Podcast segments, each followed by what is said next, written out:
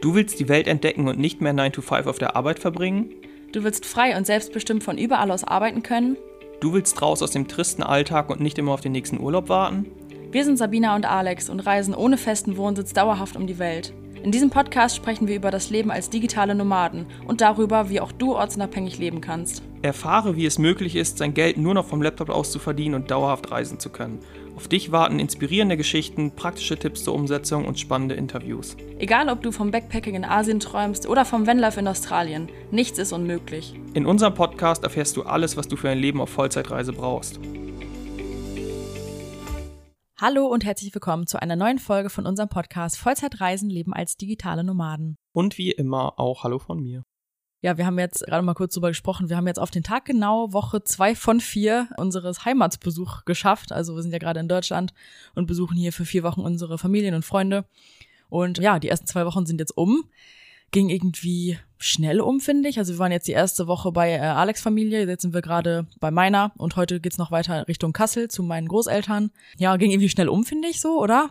Ging schnell um, war aber auch irgendwie viel, viele Eindrücke, also viele Familientreffen. Da sind wir jetzt ja zum Beispiel so nicht mehr gewöhnt, jetzt irgendwie fast jeden Tag mit Menschen irgendwas zu machen oder so. Aber weil wir jetzt natürlich eine begrenzte Zeit bei unseren Familien sind, ist es halt so, dass wir jeden Tag irgendwas mit meinen Eltern gemacht haben oder irgendwie mit denen abends dann noch saßen und jetzt mit deiner Familie auch genauso. Ist ein bisschen wie über die Weihnachtsfeiertage nur auf vier Wochen gezogen.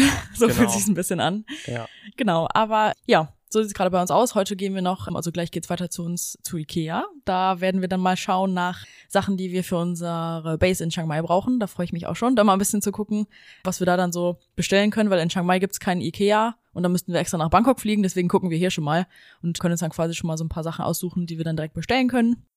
Die wir dann vor Ort in Thailand online bestellen können. Also wir nehmen die natürlich nicht mit. Ach so, nee, genau. Das nicht. Nur dann wissen wir halt schon mal direkt, was wir irgendwie gebrauchen könnten und sowas. Genau, so sieht's bei uns jetzt gerade aktuell aus. Und ich würde sagen, dann starten wir jetzt einfach mal mit der Folge, weil darum geht's nämlich heute nicht, sondern um Fragen, die uns oft gestellt werden als digitale Nomaden und die wahrscheinlich dann auch viele einfach haben, die sich ja damit beschäftigen, irgendwie von unterwegs aus ortsunabhängig zu arbeiten und ähm, vielleicht sogar auch als digitale Nomaden zu leben.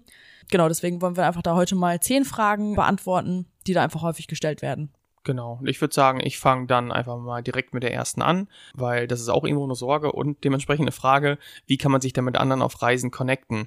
Das ist vor allem oft von Leuten, die äh, alleine reisen, ne? Fragen sich das oft, weil könnte ich mir auch vorstellen, wir hatten das Problem jetzt nie so, weil wir immer zu zweit waren, aber wenn ich mir jetzt vorstelle, ich würde überlegen, ähm, ja, mich jetzt online selbstständig zu machen und online zu arbeiten und dann halt auch auf Reisen zu gehen und ich wäre immer alleine, da würde ich mich wahrscheinlich auch fragen, oh, so, wie finde ich dann irgendwie mal Kontakte, weil so immer alleine möchten ja wahrscheinlich die wenigsten auch sein. Aber da gibt's auf jeden Fall halt auch Lösungen, die wir auch kennen, ne? Genau, das ist ja auch nicht die Realität bei den meisten, also es ist eher, glaube ich, die Angst vorher, weil man dann eben alleine so sein Umfeld verlässt, seine Freunde verlässt und da eben keine Freunde vielleicht direkt hat, irgendwo ins Aus im Ausland, wo man dann hingeht. Aber die Realität, wie gesagt, ist eine andere. Also wir kennen viele Alleinreisende, wir hatten einige Mentoring, die, oder recht viele sogar, die auch Alleinreisende einfach sind. Und von daher, und auch aus eigener Erfahrung, haben wir auch schon Alleinreisende kennengelernt. Da gibt es auf jeden Fall Möglichkeiten. Und eine ist zum Beispiel auch einfach Facebook-Gruppen. Es gibt viele Facebook-Gruppen, wo einfach Veranstaltungen irgendwie gepostet werden, wie jetzt unser Lieblingsort Kopangan, wo irgendwie, da gibt's Facebook, nee, hier äh, Kopangan Events und Kopangan Partys und Kopangan Conscious People und sowas, wo dann einfach unglaublich viele Events irgendwie äh, geteilt werden, zu denen man einfach hingehen kann, wie ein digitalen Nomaden Meetup oder heute Abend hier eine Musikveranstaltung am Strand oder irgendwie solche Sachen, ne, wo man einfach gucken kann, so was ab, gerade abgeht in dem Ort, wo man gerade einfach ist. Und dann kann man einfach, ja, sich überlegen, ob man da hingeht. Und da gibt's dann natürlich auch viele Gleichgesinnte oder einfach Leute, die sich auch connecten wollen. Was dann ja auch gut ist, dass man schon weiß, so das sind jetzt Leute, die wollen auch so ein bisschen Gesellschaft finden, ne? Ja, und man kommt dann eben auch nicht irgendwie in eine geschlossene Gruppe rein, irgendwie, dass es ein Freundeskreis ist, wo man dann selbst irgendwie die neue Person ist, sondern da, genau da kommen eben dann auch Einzel-, also Soloreisende zum Beispiel hin, die eben jetzt die Connection wollen und dann sind da irgendwie alle neu, was es irgendwie natürlich entspannter macht, dass man da nicht in so eine, ja, so, so der oder die Fremde ist. Ja, dann gibt's noch Coworking Spaces natürlich. Das ist auch eine gute Möglichkeit. Einmal halt alleine ähm, schon, um nicht alleine zu arbeiten. Wenn man irgendwie mal so ein bisschen, ähm, ja, das Gefühl hat, man möchte mal so ein bisschen so ein, ja, so ein Büro haben. Oder unter Leuten sein und in, genau. in Gesellschaft zumindest. Ne? Man muss ja nicht mal mit denen sprechen, aber so, wir, wir kennen das selbst auch, dass wir, wenn wir irgendwie mal eine, einfach eine schöne Wohnung haben, von der aus wir viel arbeiten, dass wir trotzdem mal denken, ah, okay, jetzt mal ein Coworking Space oder ein Café wäre ganz cool, einfach so, um irgendwie ein bisschen unter Menschen zu sein. Menschen sind ja eben soziale Wesen und das kennen wir auch auch. zumindest. ich, ich glaube, im, im Inneren sind wir das alle so ein bisschen. Ja. Mal, äh, eine mehr, andere weniger, aber so ein bisschen. Und da kennen wir es halt selbst auch aus Coworking Spaces, dass man, wenn man zum Beispiel in Coworking Spaces wird oft irgendwie kostenlos Kaffee angeboten zum Beispiel. Und wenn man dann rausgeht, irgendwie und sich da einen Kaffee macht in der Küche, dass da auch einfach mal äh, irgendwie andere digitalen Maden sind, die sich gerade auch einen Kaffee machen, mit dem man sich unterhält. Und wenn man dann eben möchte, dann kann man da natürlich auch mehr draus machen und sagen, hey, hast du Bock, irgendwie heute Abend nochmal irgendwo trinken zu gehen oder irgendwo, keine Ahnung, also was, was in, eben in Gesprächen zustande kommt, so. Genau. Also einmal das, dass man einfach so während der eigenen Arbeit halt mit anderen äh, sich so ein bisschen austauschen kann. Und da gibt's aber auch oft ähm, ausgeschriebene Veranstaltungen oder sowas, ne? Dass da irgendwie Flyer hängen mit heute Abend machen wir hier ein Meeting, so alle, die Bock haben, wir machen Filmeabend oder irgendwie sowas. Ich glaube, in auf Bali in U-Boot war das häufig. Da war so ein Coworking Space, wo wir oft waren. Da wurden dann einfach abends so Sachen veranstaltet, sowas wie Filmeabend oder Karaoke oder irgendwie sowas. Und da konnte man dann halt auch einfach hingehen, ne? Sowas gibt's auch da sehr Ja. oft. Genau, und auf Kopangan gab es das nämlich auch, irgendwie so Meetups. Deswegen, ich glaube, das ist recht verbreitet auch. Und das Coole ist dann eben auch, dass man weiß, okay, wir haben auf jeden Fall gleiche Interessen. Alleine, wir arbeiten online, wir haben irgendwie alle den Schritt raus aus unserem Land irgendwie gemacht. Von daher ist es jetzt auch nicht so, dass man da komplett wildfremde, also so Menschen trifft, mit denen man gar nichts irgendwie gemeinsam hat. So über den, den Lifestyle, den man dann lebt, kann man halt immer mit jemandem sprechen, was es ziemlich einfach macht, sich dazu connecten, wenn man das möchte. Genau.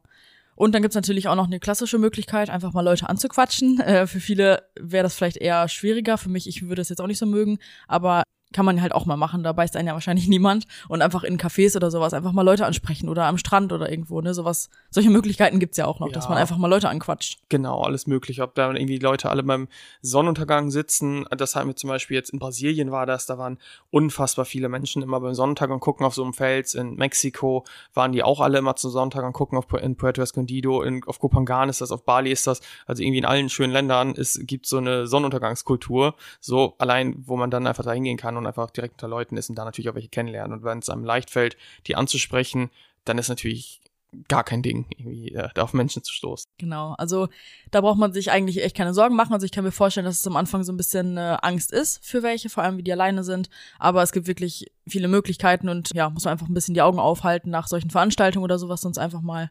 Und ja, dann ist es auf jeden Fall kein Problem. Ja, ich würde sagen, ich mache weiter mit Frage zwei Und zwar, muss ich mich selbstständig machen, um digital Nomade zu werden? Also viele halten einfach oder, oder ähm, wollen lieber in Festanstellung bleiben, um geregeltes Gehalt zu bekommen und von da aus dann einfach arbeiten. Und von unterwegs arbeiten, meinst ja, du genau, online, ne? okay, äh, genau, äh, im Ausland äh, zu arbeiten, so in, in Thailand zum Beispiel. So, ich bin festangestellt und ich gehe jetzt nach Thailand und arbeite da irgendwie ein halbes Jahr. So, und daher unsere Antwort, ja, du musst dich in der Regel selbstständig machen, weil Unternehmen es einfach fast nie anbieten, dass man remote im Ausland, gerade im EU, nicht EU-Ausland, online arbeitet, weil da einfach so ja, Verwaltungsaufwand auf, die, auf das Unternehmen zukommt. Zum Beispiel, wenn du jetzt irgendwie wirklich in Thailand ar- arbeiten möchtest und du bist gerade irgendwie bei einer Versicherung zum Beispiel, dann müsste die Versicherung in Thailand eine Betriebsstätte eröffnen, die müssen sich um die thailändischen Sozialversicherungsdinge kümmern und so weiter. Und da haben die ganzen Unternehmen halt keinen Bock drauf. So, das ist halt kompliziert für die. Die müssen sich mit ganz vielen Dingen auseinandersetzen, deren Anwälte sozusagen, dass sie das erarbeiten. Und dementsprechend sagen die meisten Unternehmen irgendwie, du darfst mal vielleicht eine Workation machen und ein paar Wochen irgendwie im Ausland arbeiten oder du darfst irgendwie 30 Tage innerhalb der EU mal im Ausland arbeiten. Aber es gibt halt immer sehr strenge Regularien, weshalb es kaum möglich ist, wirklich als digitale Nomade, wo du im Grunde einfach hingehen kannst, wo du möchtest, in Festanstellung zu arbeiten, was im Umkehrschluss ja bedeutet, Selbstständigkeit ist da sozusagen eigentlich der einzige Weg, um da wirklich die Freiheit zu haben, die man, die wir uns zum Beispiel auch gewünscht haben. Genau, wir hören das halt immer wieder und es wäre ja auch natürlich super einfach, dann auch für viele Leute dann einfach zu sagen, ich bleibe in meiner Festanstellung, aber frag einfach, ob ich remote arbeiten kann. Nur so leicht ist es halt einfach nicht. Also man kann natürlich remote arbeiten, vom Homeoffice aus ja sowieso in Deutschland aus, aber diese Ortsunabhängigkeit, die hat man dann einfach nicht, ne, wenn man einfach angestellt ist. Das ja, muss man und, so sagen. und es, es kommt noch oft hinzu, das äh, kenne ich sogar schon von äh, Teilnehmern von uns. Eine Teilnehmerin zum Beispiel, die hat mal so eine Vacation gemacht und hat ähm, von Thailand aus gearbeitet. Und bei ihr war es dann so, dass sie halt sich trotzdem an die deutschen Arbeitszeiten halt halten musste, weil die Bürokommunikation halt nach europäischer Zeit gerichtet ist. Das heißt irgendwie 8 bis 16 Uhr. Und mit sechs Stunden Zeitverschiebung war das dann von ihr 14 bis 22 Uhr. Und das ist halt auch nicht geil, wenn du dann immer diese festen Arbeitszeiten hast, alles richtet sich nach dem deutschen Tag und dann weißt du, okay, ich habe immer nur den Vormittag und das ist halt auch nicht die wirkliche Freiheit. Deswegen, ich kann es verstehen mit dem gesicherten Einkommen, dass da viele denken, oh Gott, das will ich behalten am Anfang, aber damit gehen halt so viele Nachteile einher und deswegen mach dich selbstständig und hab da keine Angst vor. Und, und auch das ist sicher, wie wir in der letzten Folge Genau. besprochen haben. Da haben wir nämlich über Ängste geredet, die viele davon zurückhalten, in eine Online-Selbstständigkeit quasi zu gehen oder so ein Leben zu leben. Das heißt, wenn du das auch noch denkst, dann hör da auch super gerne nochmal rein.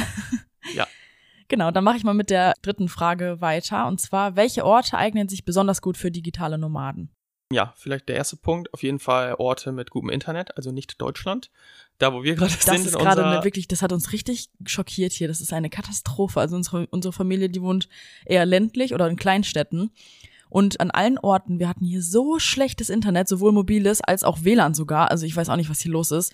Ich wollte gestern so einen Verifizierungscall machen, so einen Videocall, wo man das hier so Postident heißt das irgendwie, wenn man, wenn man zum Beispiel eine neue SIM-Karte hat und sowas, dann muss man das ja immer neu machen. Genau, und das hat einfach nicht funktioniert, sowohl im WLAN, obwohl der Besitzer hier von unserem Airbnb meinte, er hat Glasfaser, als auch mit meinem mobilen. Es ging einfach nicht. Ich musste zu meiner Mutter fahren, mich da in ihr Wohnzimmer setzen, weil sie auch nur im Wohnzimmer Internet hat. Also wirklich Wahnsinn. Das haben wir noch, also ich glaube, das war nur so schlecht auf Nusa Penida auf Bali und sonst hatten wir, glaube ich, auf der kompletten Reise überall besseres Internet. Ja, selbst in Indien und so. Also wirklich, das ist einfach, ich kann das gar nicht glauben. Also vielleicht, wenn, wenn du hier, du, wo du jetzt zuhörst, in der Großstadt bist und sowas, dann kannst du es vielleicht nicht nachvollziehen. Oder das ist einfach bei dir nicht so. Aber echt so im ländlichen Raum.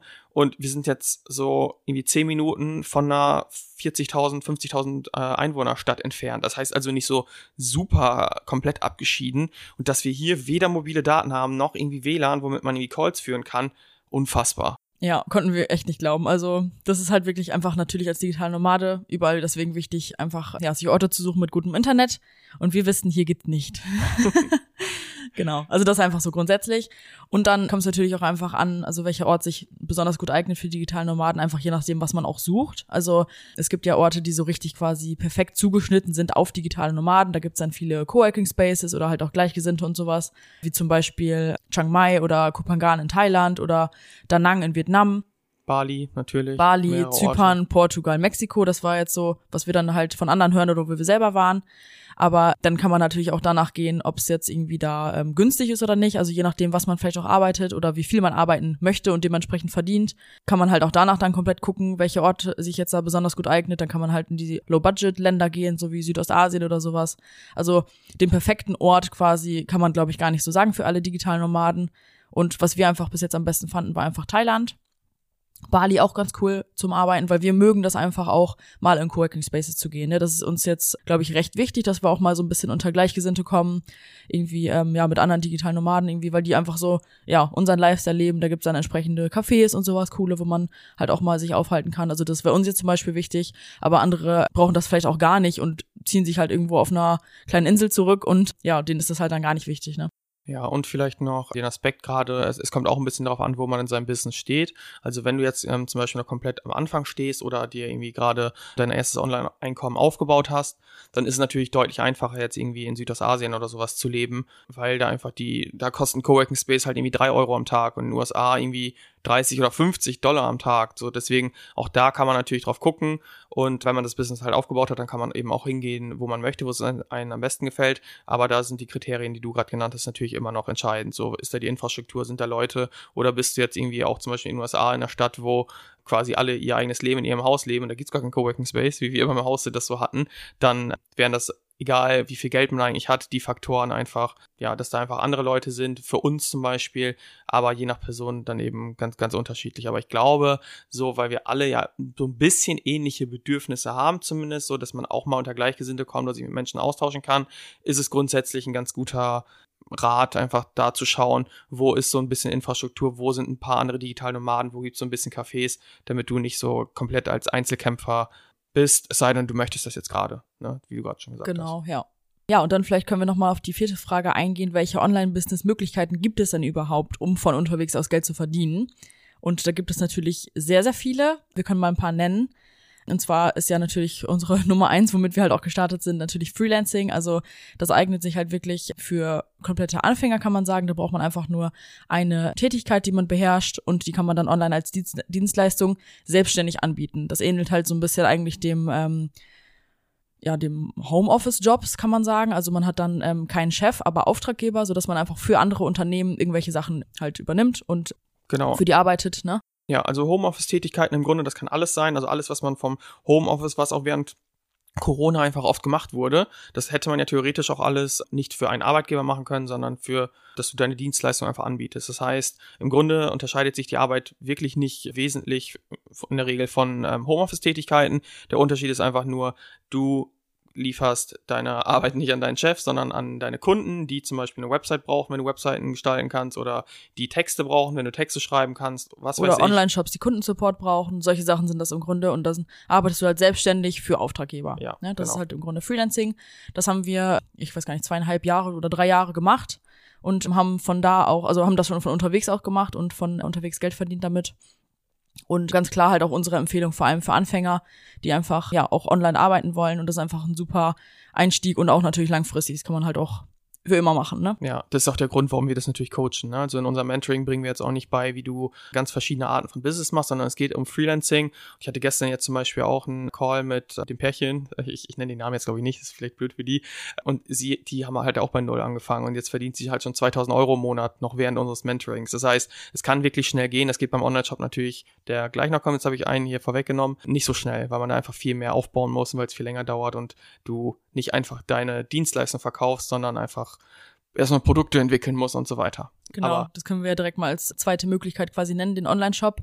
Ähm, da denken, glaube ich, auch recht viele dran, wenn man so Mhm. direkt ähm, ja, online Geld zu verdienen oder von unterwegs zu arbeiten, einfach so quasi einen Online-Shop aufzumachen. Am besten dann natürlich mit digitalen Produkten, weil wenn du dann physische Produkte verkaufst, da gehört natürlich dann wieder einiges mit dazu. Dann brauchst du irgendeinen Lagerort, dann brauchst du Mitarbeiter. Also das ist natürlich eine Produktionsstätte und Genau, muss sich um ganz viele Mehrwertsteuergeschichten dann irgendwie kümmern und sowas, wo dahin das verschickt wird. Also das ist halt eine, ein größeres Gerüst an Unternehmen, was du da irgendwie alles aufbauen musst, woran du denken musst und so weiter. Genau. Und ob das dann so komplett unabhängig ist, dann das ist natürlich schwierig. Deswegen, also wenn man quasi überlegt, einen Online-Shop zu machen, am besten halt digitale Produkte. Das ist auf jeden Fall auch eine Möglichkeit. Wie Alex jetzt gerade schon sagte, dauert es halt länger. Du musst natürlich erstmal irgendwie ähm, da entweder selber die Produkte designen oder designen lassen. Ne? Sowas geht ja auch, dass du dann wiederum einen Freelancer einstellst, der dir irgendwelche Produkte designt. Das können E-Books sein oder keine Ahnung, es gibt ja alles Mögliche, was man einfach an digitalen Produkten so kaufen Ja. kann. Ne? Oder einen Online-Kurs, irgendwie, den man dann quasi selbst erstellen könnte. Dafür muss natürlich wissen, was erstelle ich, also worin bist du richtig gut. Und auch nicht zu vergessen, man muss da halt Marketing machen. Also die Kunden, äh, so dachten wir früher auch so ein bisschen ganz am Anfang, so, ja, wir machen einfach irgendwie einen Online-Shop und da verkaufen wir ein bisschen was vielleicht, also so an digitalen Produkten, an Presets und so. Aber die Leute rennen dir nicht die Bude ein. Du musst dann auch Marketing beherrschen, damit die Endkunden eben alle auf deine Seite kommen und da gibt's ganz viele Shops, die äh, das eben machen und die Produkte müssen dann eben auch verkauft werden durch Marketing, damit Menschen deine Website finden und dein Produkt kaufen und nicht das von den 100.000 anderen Online-Shops, die es gibt. Genau. Also ist auf jeden Fall auch eine Möglichkeit, das zu machen. Kennst du jemanden, der digitale Produkte verkauft über einen Online-Shop und damit komplett arbeitet?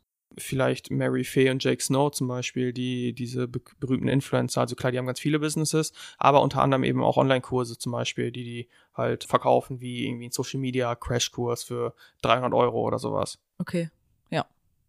Genau, dann gibt's natürlich noch das Coaching-Business. Das machen auch äh, ziemlich viele digitale Nomaden und das ist ja auch das, was wir jetzt inzwischen machen. Also wir haben ja erst gefreelanced und haben dann jetzt unser eigenes Coaching-Business aufgebaut. Und das machen halt auch viele und das gibt's in super vielen verschiedenen Bereichen. Ne? Also ob es jetzt ein Mindset-Coach ist oder ein Finanzcoach oder ein Schlafcoach, sowas kennen wir auch. Also äh, oder Online-Business-Coach dann wiederum, sowas, was wir machen. Das gibt's halt auch super viel. Das ist einfach auch eine wirklich super Möglichkeit, um digitale Nomade zu sein, weil man komplett ja, selbstständig ist und unabhängig auch von anderen, außer natürlich von der Kundengewinnung und von seinen Kunden, das muss man natürlich dann auch machen. Aber ja, das machen einfach halt super viele, die dann einfach Coaches werden. Dazu braucht man dann aber natürlich eben die Expertise, um überhaupt was coachen zu können. Also wir hatten am Anfang ja auch nicht, als wir selbst noch gar nicht online gearbeitet haben, jetzt anderen zeigen können, wie sie ähm, als Freelancer ortsunabhängig werden. Das können wir jetzt, nachdem wir selbst Jahre gemacht haben. Dementsprechend braucht man, wenn man irgendein Coaching machen will, halt auch viel Erfahrung, am besten eigene Erfahrung und eben noch äh, das Wissen, wie vermittle ich das anderen Leuten, um eben so ein Coaching aufbauen zu können. Weshalb das eine coole Möglichkeit ist, deswegen machen wir es ja, wir lieben das, aber da gehört da- das eben dazu und auch fortgeschrittene Kundengewinnung. Das heißt, wie verkaufe ich denn meine Dienstleistung, was halt da deutlich schwieriger ist als jetzt als äh, Freelancer zum Beispiel, wo du einfach Unternehmenskunden deine Dienstleistung verkauft und nicht Endkunden zum Beispiel, die der normalen Bevölkerung, so sag ich mal. Genau, beim Coaching-Business brauchst du halt, ja, viele Online-Marketing-Kenntnisse einfach, wie es jetzt beim Freelancing nicht so wäre, so dass das halt auch gut für Einsteiger einfach geeignet ist, das Freelancing. Aber genau, Coach Coaching machen auch sehr viele. Dauert natürlich auch dann dementsprechend länger einfach, weil man sich mit super vielen Sachen ja beschäftigen muss. Du musst ja auch erstmal quasi dein Coaching-Programm entwickeln und das perfekt auf äh, Leute zuschneiden, sodass du denen auch irgendwas beibringen kannst, ne? Dann äh, hast du auch oft noch Mitarbeiter, weil das dann irgendwann alles gar nicht mehr zu stemmen ist, quasi mit mehreren Kunden. Wir haben ja auch schon einige Mitarbeiterinnen jetzt sodass ja, das einfach natürlich eine super Möglichkeit ist, dauert aber halt ein bisschen länger. Genau, dann gibt's noch, was viele auch kennen, das Affiliate Marketing. Vielleicht nicht vom Wort her, aber von dem Prinzip her. Das ist im Grunde das, was ja Influencer machen, zum Beispiel, wenn die einfach Werbung machen oder auch auf YouTube-Videos oder sowas, dass man einfach halt mit Werbung oder Werbeanzeigen quasi Geld verdient. Ja, ich, ich nenne mal ein Beispiel. Zum Beispiel, wenn du dir mal irgendwo ein YouTube-Tutorial zu irgendwas angeguckt hast, dann ist unter einem YouTube-Video oft so ein, keine Ahnung, du willst dir irgendwie das Programm auch kaufen, weil du das hier gerade irgendwie ein Tutorial dafür angeguckt hast. So, dann klick hier auf den Link, dann bekomme ich eine kleine Provision und du kaufst das. Und so läuft das dementsprechend auch. Also wenn ich das Video gucke und dann denke, ja cool, das Programm, das kann ich gebrauchen, klicke ich drauf und kaufe mir das und dann bekommt der YouTube-Video-Ersteller halt eine kleine Provision von dem, was ich gekauft habe. Oder auch wenn du mal irgendwie eingeben würdest bei Google, so, welche Bratpfanne kaufe ich hier jetzt, welche Bratpfanne ist die beste beschichtete Pfanne und dann findest du da so einen Produktvergleich, wo dann steht, ja, die Pfanne macht das und die Pfanne macht das und dann äh, sind da auch immer in diesem Artikel zum Beispiel ähm, Produkte verlinkt, die Pfanne zum Beispiel, die vorgestellt wird und wenn du dann da draufklickst und die kaufst, dann kriegt der Blogersteller, also der den Beitrag geschrieben hat, auch eine Provision davon. Genau, das ist im Grunde Affiliate Marketing. Das machen auch einige ist natürlich, erfordert natürlich sehr viel Reichweite. Also das muss man sagen. Also viele, die sich überlegen, online Geld zu verdienen, da wissen wir auch selber, so wie wir früher auch gedacht haben, wir äh, stellen jetzt irgendwie einen äh, Blog oder sowas und machen dann einfach oder verdienen dann Geld mit Affiliate oder Instagram oder sowas. Das braucht natürlich sehr viel Reichweite, weil kannst dir mal ausrechnen, wie viele Leute über diesen Link Sachen äh, kaufen müssten, damit du damit genug verdienst. Ja, ich, ich rechne es mal direkt vor. Also die Provision zum Beispiel bei Amazon, also viele verlinken auf Amazon-Produkte einfach. Und ich glaube, momentan gibt es eine Provision von vier Prozent Und dementsprechend, wenn du irgendwie 2500 Euro im Monat verdienen möchtest, was glaube ich, ähm, was irgendwie schon das sollte nicht das Ziel sein, aber ich finde, das ist eine ganz gute Summe. Dann müssten Menschen im Wert von 50.000 Euro jeden Monat über deine Website Produkte kaufen. Und nehmen wir mal an, so du verlinkst da jetzt äh, 100 Euro Produkte, dann müssen da 500 Produkte gekauft werden, einfach nur über deine Website. Pro so, Monat. Pro Monat, was halt super viel ist und weil es kommt ja nicht jeder auf deine Website zum Beispiel oder auf einen Blog und kauft da jetzt direkt irgendein Produkt im Wert von äh, 100 Euro, deswegen sehr schwierig zu erreichen einfach. Es sei denn, man hat natürlich eine sehr groß, große Reichweite. So wenn du halt irgendwie zum Beispiel einen Instagram-Account hättest, der irgendwie 20, 30.000 Follower hat, Minimum würde ich dafür sagen, dann kann sich das auf jeden Fall lohnen. Aber selbst bei so 5000 äh, oder 10.000 Follower-Accounts lohnt sich Affiliate Marketing noch nicht. Genau, also ist auf jeden Fall eine Möglichkeit. Nur da muss man halt auch wahrscheinlich sehr, sehr viel Zeit und unbezahlte Zeit reinstecken, um überhaupt mal diesen Punkt zu erreichen, dass so viele Leute über deine Links Sachen kaufen würden, ne?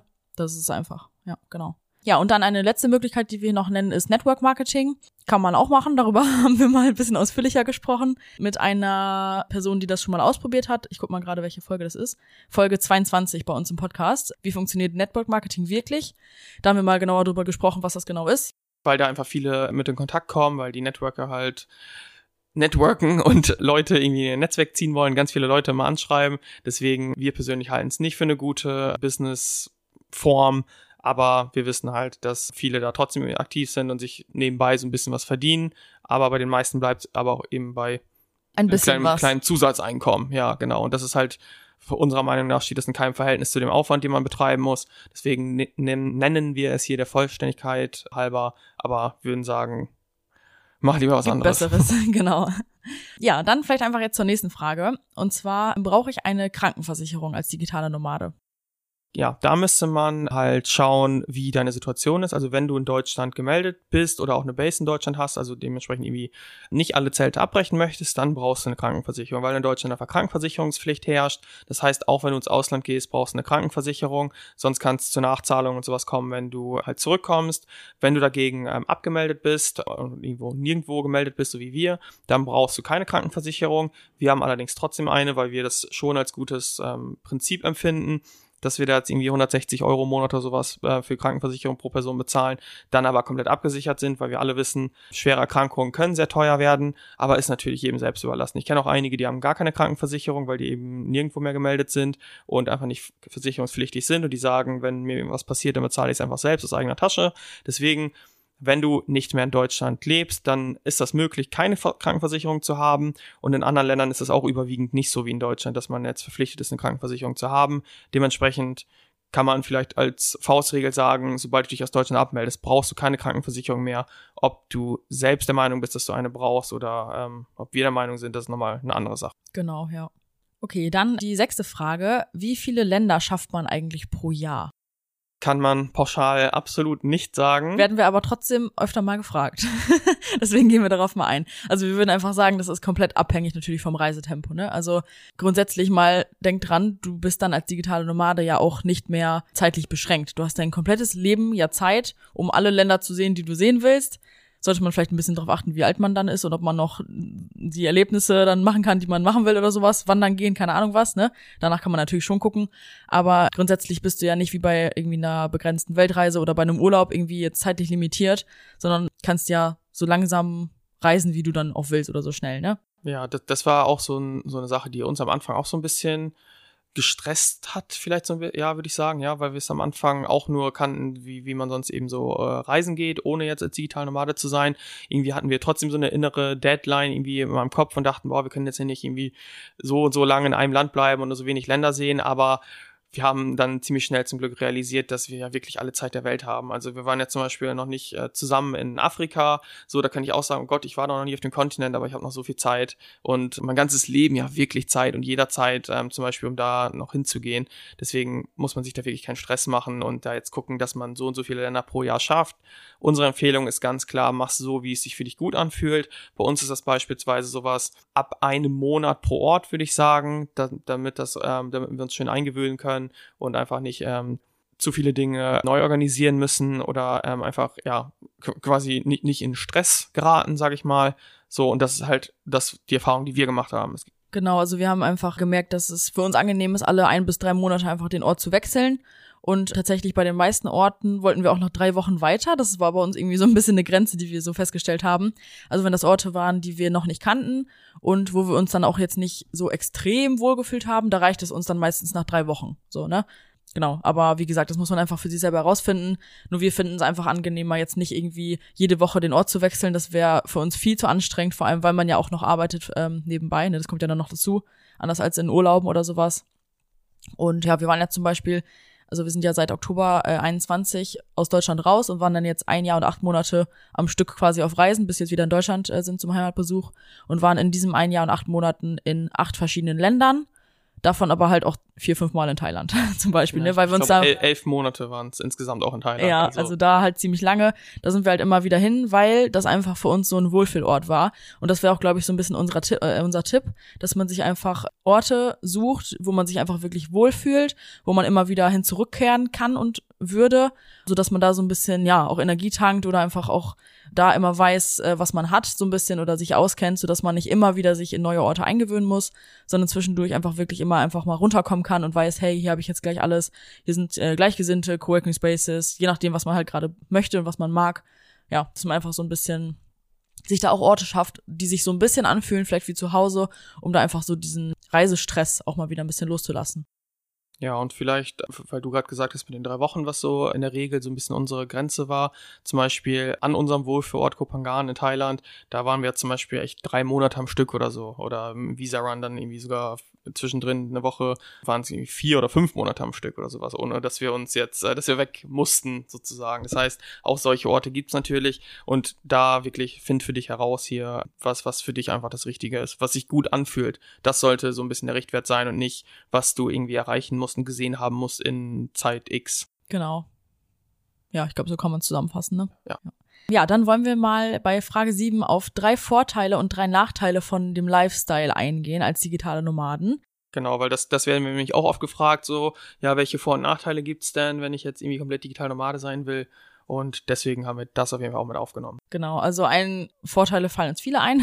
ein großer ist natürlich die komplette Freiheit, wo man wann leben will. Ne? Also du kannst ja wirklich komplett entscheiden, wann du dich gerade wo aufhalten willst, wie lange du irgendwo bleiben willst. Also du hast ja komplett die Freiheit und bist einfach nicht mehr wie du, also alles ändert sich ja im Grunde ja mit einem Online-Job. So, man ist ja einfach ortsgebunden, weil du jeden Tag irgendwo zur Arbeit fahren musst so im Angestelltenverhältnis. Und das fällt ja alles weg. Also stell dir mal vor, du wärst jetzt quasi nicht mehr daran gebunden, von montags bis freitags oder am Wochenende oder wie auch immer zu deiner Arbeit zu fahren, sondern du hast deine Arbeit im Laptop und kannst den ja überall mit hinnehmen und diese Freiheit hat man dann einfach. Du kannst dich ja jederzeit aufhalten, wo, wo du willst, wie lange du willst und wann du willst. Ja, genau. Und ich würde ich würd sagen, daran anschließend kann man direkt irgendwie den zweiten Vorteil vielleicht auch nennen, dass es Leben halt ein komplettes Abenteuer sein kann. Also nicht in einem anstrengenden Sinne, sondern einfach, du kannst so viele Erlebnisse haben und Erinnerungen schaffen, wie es einfach mit keinem anderen Lebensstil geht. Also wir sehen jetzt, jetzt auch gerade jetzt, gerade wo wir mal wieder nach Deutschland zurückkommen und sehen, wie, wie die Menschen hier halt so normal leben. Wir waren jetzt ja lange raus aus diesem normalen Alltag und da sehen wir, wie wenig da erlebt wird, was für kleine Dinge schon für viele dann Highlights sind, wo bei uns irgendwie selbst der krasseste Strand irgendwie auf äh, Nusa Penida bei Bali, den irgendwie die, die halbe Welt kennt, Killing King Beach, das gar nicht in unsere Top 3 irgendwie des Jahres mal geschafft hat, so weil wir einfach so viele schöne andere Dinge noch erlebt haben, so und das geht halt nur mit diesem Lebensstil, das also in dieser Form das so zu erleben. Genau, das ganze Leben kann einfach ja eine riesige Reise sein. Also das ja kann man sich vielleicht schwer vorstellen, wenn man es nicht lebt, aber alles, was du ja von vom Ausland aus auf Reisen erlebst, das ist ja einfach alles irgendwie so ein Highlight wie früher dein Urlaub, dein Jahresurlaub. So, früher war zum Beispiel unser Highlight, als wir noch in Deutschland gelebt haben, dann diese zwei Wochen Mallorca oder sowas, ne, dass das einfach war, oh ja, Mallorca, das war jetzt mein Highlight des Jahres. Und jetzt ist das einfach irgendwie alles. Unser ganzes Leben ist einfach dieses Highlight, so, ne, so fühlt sich einfach irgendwie an. Ja, so, so wie zum Beispiel auch in den USA, wo wir irgendwie voll das Basic-Leben hatten da mit dem Haushalt, wo wir einen Monat einfach auf die Katzen aufgepasst haben, in der Siedlung gewohnt haben. Das war halt trotzdem nicht wie jetzt hier in Deutschland wohnen, weil es trotzdem, also wir hatten zwar unsere Komfortzone und haben quasi ein normales Leben sozusagen da geführt, den einen Monat, aber trotzdem waren wir währenddessen in einer anderen Kultur und haben halt Dinge kennengelernt, haben neue Sachen gelernt und selbst das ist halt Teil des Abenteuers, obwohl das aus objektiver Sicht hätte langweilig sein können. So, genau, aber war es halt nicht. Genau, da also in einem Haus zu wohnen einfach und äh, quasi nicht so viel zu machen. Trotzdem war ja alles wieder neu für uns, ne? Und das ja, sind einfach so viele Erlebnisse und sowas, die man einfach in diesem normalen Alltag im Angestelltenverhältnis an einem Ort einfach überhaupt nicht hätte. Ja, und dann ein dritter großer Vorteil ist einfach diese Selbstbestimmung des ganzen Lebens, aber auch einfach von jedem einzelnen Tag. Also du hast halt keinen, der dir sagt, was du wann zu tun hast. Also kommt natürlich auch immer jetzt ein bisschen dann äh, darauf an, was dein Online-Job ist oder was du arbeitest. Also je, je nachdem einfach, was es ist. Haben wir vorhin die Möglichkeiten genannt. Also du hast einfach niemanden, der dir ähm, sagt, was du zu tun und zu lassen hast, so von deinem ganzen Tag über. Keiner sagt dir, wann du aufstehen musst, keiner sagt dir, wann du arbeiten musst oder ne, wie lange du heute irgendwas machst, ob du einen Ausflug machst oder was auch immer. Du hast einfach keinen Chef, du bist dein eigener Chef in der Selbstständigkeit und das ist einfach ein Riesenvorteil, dass du einfach hier wirklich so selbstbestimmt ähm, dein ganzes Leben bestimmen kannst. Zum Beispiel gestern. Also gestern Montag bei uns, wir hatten irgendwie nachmittags ein paar Termine, wäre eigentlich Arbeitstag bei uns gewesen jetzt montags machen wir oft nicht, aber gestern wärst du gewesen. Wir haben mal gemerkt morgens, boah, wir sind aufgestanden, haben uns irgendwie direkt so energielos gefühlt, als, als wären wir irgendwie so ein bisschen krank oder so, keine Ahnung. Ging uns irgendwie nicht so gut und haben wir gesagt, komm, wir gehen jetzt in den Wald spazieren und wir arbeiten jetzt den ganzen Vormittag nicht. So, irgendwie 16 Uhr hatte ich einen Termin, bis dahin haben wir einfach nicht gearbeitet. Und du kannst ja dem Chef sonst nicht einfach sagen, ah nee, ähm, heute, weiß nicht, fühle ich mich ein bisschen energielos, ich fange heute um 16 Uhr an zu arbeiten. Das geht in der Regel halt nicht. Bei uns geht das halt. Oder das jetzt heute, jetzt gerade, war eigentlich auch nicht geplant, dass wir jetzt zu Ikea fahren, sondern war eigentlich morgens die Arbeit geplant, verschieben wir halt. So, wir, wir ne übernehmen zwar die Verantwortung, die muss man eben auch als Selbstständiger übernehmen oder als digitale Nomade, aber wir können es halt so machen, wie wir es möchten, so dass wir dann eben unsere Tage einmal komplett umstrukturiert haben. Genau, und das kann man einfach sonst nicht. Deswegen ist diese Selbstbestimmung, die wir inzwischen auch, wo wir schon so richtig dran gewöhnt sind, so dass wir es schon komisch finden, dass andere nicht so selbstbestimmt sind. Also wenn ich jetzt zum Beispiel höre, ja, ich würde gern das und das machen, aber ich kann ja nicht, ich muss ja noch arbeiten, das ist für, so, für uns schon fast so richtig, oh Gott, ja, stimmt, ey, so ist das ja normalerweise. Du kannst ja gar nicht entscheiden, wann du was machen willst, weil du immer komplett an andere gebunden bist, ne? Also das ist für uns schon ein richtiger, ja. Können wir gar nicht mehr. Oh Gott, nee. Ja, aber jetzt dann mal, also es gibt natürlich noch mehr Vorteile, es gibt auch mehr als drei Nachteile, aber das könnte eine ganze Folge füllen, deswegen machen wir jetzt wirklich nur jeweils drei und dann fange ich mal mit dem ersten Nachteil an, dass es einfach auch natürlich anstrengend sein kann, dauerhaft auf Reisen zu sein. Und auch da wieder sollte man eben schauen, welches Modell für einen ähm, selbst am besten ist, was empfindet man als anstrengend, was empfindet man aber nicht als anstrengend. Wie gesagt, für uns ist es langsamere Reisen geworden, weshalb das für uns kein wirklicher Nachteil ist. Ja, also das, also es ist im Grunde, es ist ein Nachteil vom digitalen Nomaden-Lifestyle, nur du kannst es ja selbst anpassen, so würde ich es, glaube ich, sagen. Ne? Also wir haben ja. jetzt zum Beispiel ja auch gemerkt, jetzt nach dem ein Jahr und acht Monaten haben wir mal wieder Lust auf eine Base, dass wir so ein bisschen unser Zuhause nennen können, wo wir dann so drei Monate sein können. Und jetzt machen wir das einfach in Thailand, in Chiang Mai, holen wir uns eine Base. So. Weil wir auch gemerkt haben, dieses dauerhafte Ortwechsel und sowas ist einfach ein bisschen anstrengend und wir wollen da runterkommen. Das heißt, man kann es als Nachteil halt sehen, aber man kann auch Lösungen finden, ne? Genau. Dann ein Punkt, der etwas schwieriger ist, ist ähm, enge Freundschaften zu schließen. Das merken wir auch immer wieder, wenn wir coole Leute treffen, mit denen wir uns wirklich super verstehen, dass es manchmal auch nur zu ein oder zwei Treffen kommt, weil danach alle wieder den Ort wechseln. Das ist halt so ein bisschen schwierig und halt auch ein Nachteil einfach, dass man da nicht so wirklich enge, tiefere Freundschaften knüpfen kann, zumindest dann keinen persönlichen Kontakt hat, ne?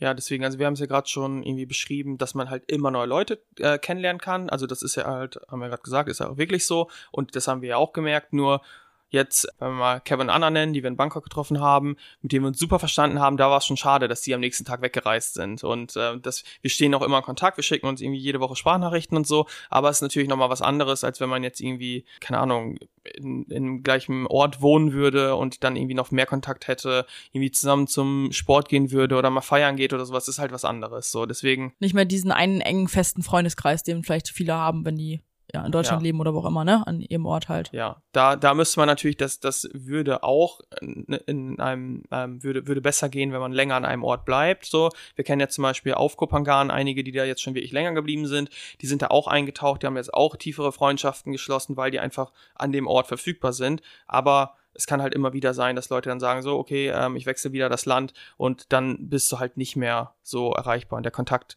ist dann in der Regel halt einfach ein bisschen seltener. Ist ja klar, ich glaube, das kennen wir alle, wenn man irgendwie nicht mehr am gleichen Ort wohnt, dass der Kontakt dann so ein bisschen, ja, logisch, weil man sich nicht, halt nicht sieht. Also, ne, ja. dass man dann halt irgendwie nur schreibt. Deswegen, das, das ist schon ein Nachteil, weil man sich danach sehnt auch. Da müsste man dann einfach wirklich schauen, dass man irgendwie sonst länger an einem Ort bleibt und dann auch da tiefere Freundschaften schießen kann von Menschen, die auch einfach länger an dem Ort sind. Genau. Ja, und dann noch ein Nachteil vom digitalen Nomadentum ist ja das Digitale, quasi, dass man immer vom Laptop aus arbeitet. Und das ist natürlich vielleicht für Leute schwierig, die lieber physisch einfach arbeiten. Das gehört natürlich dazu. Also online arbeiten heißt einfach, dass du halt immer am Laptop sitzt. Und wenn man jetzt eher jemand ist, der wirklich physisch einfach nur arbeiten möchte und überhaupt nicht gerne irgendwie einfach nur vom Laptop sitzt oder sowas, ist das natürlich nichts gibt natürlich dann auch wieder die Lösung, vielleicht irgendwie das auszugleichen, indem man halt Sachen unternimmt, wandern geht nach, nach der Arbeit oder vor der Arbeit oder Sport macht oder so. Aber ist natürlich nicht das Gleiche. Wenn man von Anfang an sagt, oh Gott, nee, vom PC aus arbeiten wäre überhaupt nichts für mich, dann ist natürlich dieses digitale Nomadentum schwierig. Dann könnte man vielleicht eher überlegen, ob man eine begrenzte Zeit mal Work and Travel macht. ne? Also dieses typische, was viele in Australien machen oder so. Ja, ähm. und deswegen, also zum Beispiel auch für ähm, bei Yoga-Lehrerinnen weiß ich das, da kennen wir jetzt ja auch einige, die das schon lieber physisch einfach machen vor Ort und irgendwie den äh, Teilnehmern dann sagen können, hey, beweg dich mal mehr so und so oder hier musst du die Pose mehr halten. Es ist natürlich einfacher, irgendwie das auch physisch zu machen als jetzt äh, digital. Es geht aber, nur wenn, wenn das jetzt zum Beispiel für dich gar, kein, gar keine Möglichkeit wäre oder du es gar nicht wollen würdest, halt vom Laptop aus zu arbeiten, dann ist natürlich. Der ganze Lifestyle einfach nichts. Genau, ja. ja. Okay, dann gehen wir auf die achte Frage ein, äh, die wir auch sehr oft gestellt bekommen, und zwar, wie viel Geld braucht man? Das ist eine Frage, da kann man, glaube ich, auch nicht so eine richtige Antwort auf geben. Das ist auch sehr individuell, einfach je nach den Ansprüchen, ne, würden wir sagen. Ja, genau. Deswegen, also in, in Südostasien ist es natürlich grundsätzlich günstiger als jetzt in den USA oder als in, äh, in, in Europa. Aber wenn man zum Beispiel sich jetzt eine Villa in Asien, also eine, eine, wirklich eine schöne Villa haben will und da immer schön essen gehen will, dann kann das natürlich auch ein bisschen teurer werden. Also das kommt komplett darauf an, wie du leben möchtest dagegen, als wenn du jetzt nur local essen willst und dir reicht eine kleine Hütte, dann kannst du auch unfassbar günstig leben für 600 Euro im Monat oder so. Ne? Deswegen kann man das schwer beantworten. Für uns war das so in Südostasien, wo wir uns einfach am wohlsten fühlen, dass wir da auch mal die Kosten getrackt haben und haben da so 2000 bis 2500 Euro ausgegeben zusammen, also für zwei Personen. Das ist ja, also damit konnten wir halt gut wohnen. Wir haben im Grunde gegessen, was wir wollten. Wir sind halt zum Italiener gegangen, wenn wir zum Italiener wollten und haben halt nicht irgendwie nur local gegessen, haben auch nicht so wirklich aufs Geld geguckt und konnten damit, finde ich, dann sehr gut leben. Aber wenn du jetzt sagst, hey, ich will aber immer ähm, irgendwie jeden Tag ein Steak essen oder Kaviar oder will eine eigene Poolvilla haben, dann ist es natürlich nochmal eine ganz andere Hausnummer. So, ne? Deswegen. Ja, kann man, glaube ich, nicht so sagen, wie viel man braucht. Aber was wir sagen können, ist einfach, dass man ja selber anpassen kann, wie viel man verdient. Also auch natürlich abhängig von deinem Online-Job oder was du auch immer online machst an Einkommen oder an Einkommen hast, ähm, kann man aber ja trotzdem als Selbstständiger einfach halt immer beeinflussen, wie viel man verdient. Wenn man zum Beispiel Freelancer ist, dann kannst du, also wir haben am Anfang als Freelancer in ähm, Thailand, haben wir nur zwei Tage die Woche gearbeitet und haben da komplett von gelebt gut von gelebt, ne? Und wenn wir dann zum Beispiel aber irgendwie äh, mehr verdienen, also hätten mehr verdienen wollen, dann hätten wir einfach ein bisschen mehr arbeiten können oder sowas oder macht dann einfach, passt deine Dienstleistung an, so dass man einfach eine höherpreisige Dienstleistung anbietet. Also das ist einfach ja super flexibel, wie viel du auch wirklich verdienen willst, ne? Das dann kann man sowohl sehr viel verdienen, als auch so wenig wie möglich arbeiten und einfach weniger verdienen. Das ist einfach auch komplett individuell. Okay, dann Frage 9. Muss man Deutschland verlassen, um digitaler Nomade zu sein? Also das ist, glaube ich, so ein bisschen ja, was sich auch viele fragen, wenn man jetzt, oder wenn wir oft drüber sprechen, so von wegen ortsunabhängig leben und äh, reisen und arbeiten und sowas, dass man einfach vielleicht das Gefühl bekommt, man müsste jetzt auf jeden Fall halt auch Deutschland verlassen. Das wollen ja viele auch nicht. Da können wir halt mal ganz klar sagen, das würden wir nicht behaupten, weil wenn man ortsunabhängig arbeitet, heißt das ja nur, dass man unabhängig ist, aber heißt nicht, dass du jetzt komplett raus aus Deutschland musst. Ja, und ab wann würde man dann noch sagen, so, das ist jetzt nomadisch, wenn du jetzt irgendwie ein halbes Jahr im, im Jahr zum Beispiel in Deutschland bist, ein halbes Jahr verreist in irgendwie verschiedene Etappen, dann bist du ja auch irgendwo Nomade und reist halt ständig rum. Und wir waren zum Beispiel auch Anfang 2021, also wir sind im Oktober 21 komplett gestartet ohne Wohnsitz, aber Anfang 2021 im Januar sind wir halt auch schon, da hatten wir nur noch das äh, Zimmer bei Sabinas Mutter, hatten alles schon verkauft und hatten ähm, eben keine eigene Wohnung mehr und waren dann in Mexiko und am Rap halt mehrere Monate. Und da würde ich auch sagen, wir waren schon digital Nomaden, eben nur nicht wohnsitzlos. So, deswegen, wie gesagt, das ist halt komplett individuell, ob man das jetzt so beantworten würde, ich bin jetzt digital Nomade oder nicht. Es ist einfach Ansichtssache, aber letztendlich ja. ist das ja nur irgendwie die Bezeichnung davon, dass man einfach vom Laptop aus Geld verdient, selbstständig ist in, in, in irgendeiner Form und dann halt ja ortsunabhängig arbeiten kann, ne? Ja, genau. genau. Deswegen, du, du musst ja, um ortsabhängig zu sein, wenn das vielleicht viel mehr dein Ziel ist hier, dass du ortsabhängig sein willst und gar nicht jetzt nur ständig rumreisen willst. Also du musst ja für Ortsunabhängigkeit nicht mal digital Nomade sein, sondern dein Motiv kann vielleicht auch einfach sein, so ich will eigentlich in Deutschland bleiben, mir gefällt es eigentlich ganz gut, ich würde nur irgendwie mehrmals im Jahr einen Monat verreisen oder drei Wochen oder einfach mal die Chance haben, wenn ich gerade keinen Bock habe oder wenn ich gerade Bock habe zu reisen, dass ich das dann mache und das ist ja okay. Deswegen Ortsunabhängigkeit bedeutet keine Pflicht, dauerhaft zu reisen. Du musst kein digitaler Nomade dafür sein. Du musst dich auch nicht aus Deutschland abmelden. Du kannst auch in Deutschland selbstständig sein, waren wir ja auch. Und kannst einfach dein Leben so gestalten, wie du es möchtest, ohne jetzt dir das Label verpassen zu müssen, dass du jetzt digital Nomade bist. Ja, dann würde ich sagen, letzte Frage. Und zwar ist ein Leben als digitale Nomaden mit Kindern möglich? Wir haben einige Familien auch in unserem Mentoring denen wir halt zeigen, wie man online arbeiten kann und die sich dann auch tatsächlich mit Kindern halt auch abmelden und sowas. Also ist auf jeden Fall möglich. Man muss sich einfach natürlich um so ein paar andere oder mehr Dinge kümmern, als wenn man halt keine Kinder hat. Ne? Das können wir, glaube ich, so mal beantworten, so pauschal. Ja, zum Beispiel mussten wir uns um Dinge kümmern wie Kontoführung, wo kriege ich meine Post hin, wie äh, bin ich weiterhin im Ausland erreichbar und solche ganzen Dinge, welche Versicherung nehme ich und also alles, was man organisieren muss für so ein ortsunabhängiges Leben. Und wenn du jetzt Kinder hast, dann musst du natürlich dich einfach ein paar weitere Dinge äh, kümmern und die organisieren, wie Schulbildung. Wie bekommt mein Kind denn, obwohl ich dauerhaft unterwegs bin, eine Schulbildung? Und ja, es gibt halt für alles Lösungen, vor allem mit der Schule. Da könnt ihr, wenn euch das interessiert, gerne mal in Folge 23 reinhören von uns. Da geht es nämlich genau um eine Online-Schule, äh, die Steffi gegründet hat, so dass einfach auch ja Kinder von digitalen Nomaden oder von Langzeitreisenden oder wie auch immer einfach zur Schule gehen können, auch Abschlüsse machen können und sowas. Also es gibt wirklich für alles Lösungen und das ist jetzt kein Grund, dass man ein Kind hat, dass man sagt, ich kann jetzt nicht digital Nomade werden oder ortsunabhängig leben und oder lange reisen oder sowas. Das ist einfach kein Hinderungsgrund. Man muss natürlich für sich selber einfach überlegen, möchte ich das und möchte ich das mit meinen Kindern? Das ist natürlich auch eine andere Art, vielleicht zu reisen. Also ich weiß jetzt nicht, ob man, ob ich jetzt persönlich mit Kindern jetzt zum Beispiel dann jeden Monat den Ort wechseln würde oder ob ich dann länger irgendwo reisen würde oder ob ich vielleicht Van-Life lieber mache, damit die irgendwie so eine Art von Zuhause haben oder da kann man sich halt natürlich selber überlegen, was für einen selber irgendwie passt oder was für seine Kinder auch geeignet ist oder sowas. Also ja, geht auf jeden Fall, ist natürlich super individuell einfach. Ja, und guck mal jetzt gerade die ganzen Sachen, die du so gesagt hast, die Dinge, die man organisieren muss, wie schnell reise ich, wann gehe ich wohin und äh, Schule und so weiter. Das muss ja, also das müssen Eltern, die in Deutschland leben, ja auch alles machen.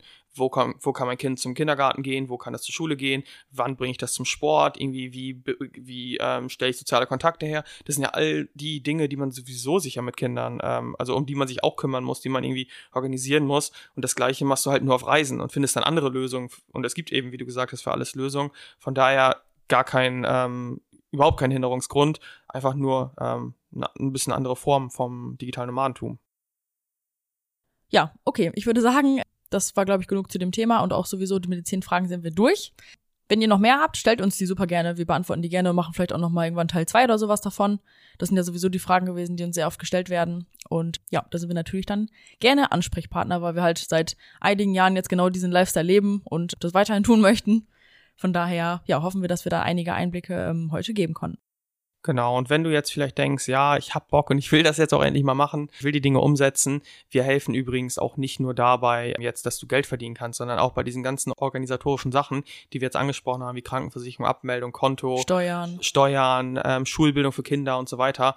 All das ist natürlich bei uns im Mentoring auch mit drin. Also wir bilden halt Menschen aus, dass sie ortsunabhängig sein können, wie man das letztendlich auslebt, ob du jetzt einfach wirklich äh, eine Base in Deutschland behalten willst und nur mehrmals im Jahr verreisen willst, dann passt das für dich genauso gut wie für diejenigen, die dann eben äh, komplett aus Deutschland raus wollen und ähm, irgendwie ein anderes Leben gestalten wollen. Deswegen, wenn du Hilfe bei der Umsetzung einfach haben möchtest, dann buch dir mal ein kostenloses Orientierungsgespräch, das wir einfach jedem anbieten. Genau, ähm, ist unterm ich wollte gerade sagen, der Link dafür ist in der Podcast-Beschreibung, den findest du da. Da kommst du einfach direkt zu unserem Terminkalender und kannst dir da einen Termin aussuchen. Und ja, dann ruft Alex dich an und dann könnt ihr mal drüber quatschen. Genau. Deswegen ich würde mich freuen und ansonsten wünsche ich dir jetzt einen schönen Abend, morgen oder wann auch immer du die Folge jetzt hörst. Und dann hören wir uns beim nächsten Mal hoffentlich wieder. Genau. Ciao. Tschüss.